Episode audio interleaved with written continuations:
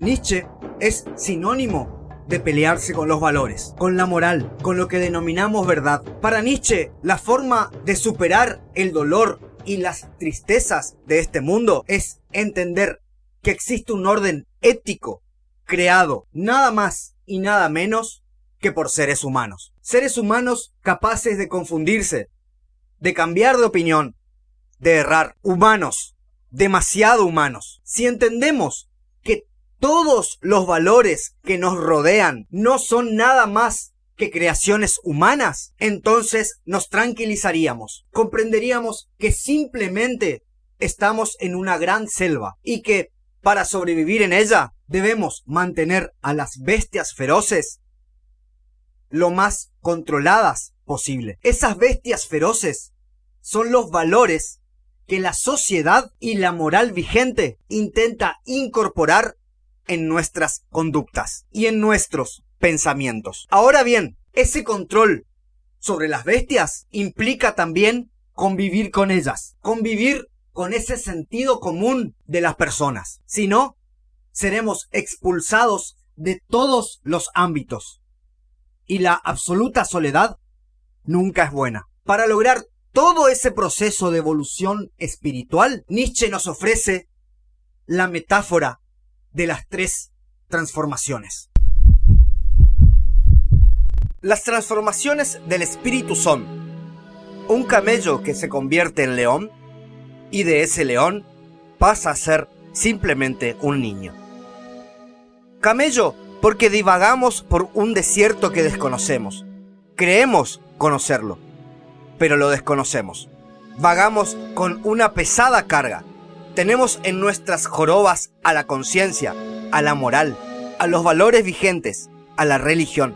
Nos sometemos a todo sin pensar en por qué. Somos obedientes, somos sumisos. Somos creyentes en un Dios. Buscamos la inexistente verdad todo el tiempo. Cumplimos metas, aspiramos a un avance falso. Para Nietzsche, todo este peso que llevamos en esta etapa de camello es la vulgaridad de lo que aprendemos en la vida común, en donde tarifan nuestra validez como humanos de acuerdo a haber alcanzado ciertos objetivos, ciertos logros. Aquí está, para el filósofo, la decadencia. Aprendemos, nos creemos intelectuales por cumplir las reglas de la vida social actual, cuando en realidad el cambio debería ser espiritual. León, porque desde esa perspectiva relatada mutamos al polo opuesto. Somos rebeldes, ansiamos la libertad, nos desprendemos de la moral y de los principios universales. Decimos adiós a la religión, la discutimos, la despreciamos. El león quiere pelear con el dragón y ganar. Ese dragón son los deberes impuestos. Es lo que los otros quieren de nosotros. Esa vida mentirosamente perfecta, ese trabajo perfecto, esa pareja perfecta. Ese dragón es deber ser y el león es yo quiero. El dragón tiene un poder gigante. Está formado por miles de años de experiencia, de vivencias, de culturas. Y no permitirá que un simple león rebelde lo venza. El león adquiere el gran poder de cuestionar al dragón, de criticarlo, pero le resulta imposible sacarle los ojos de encima.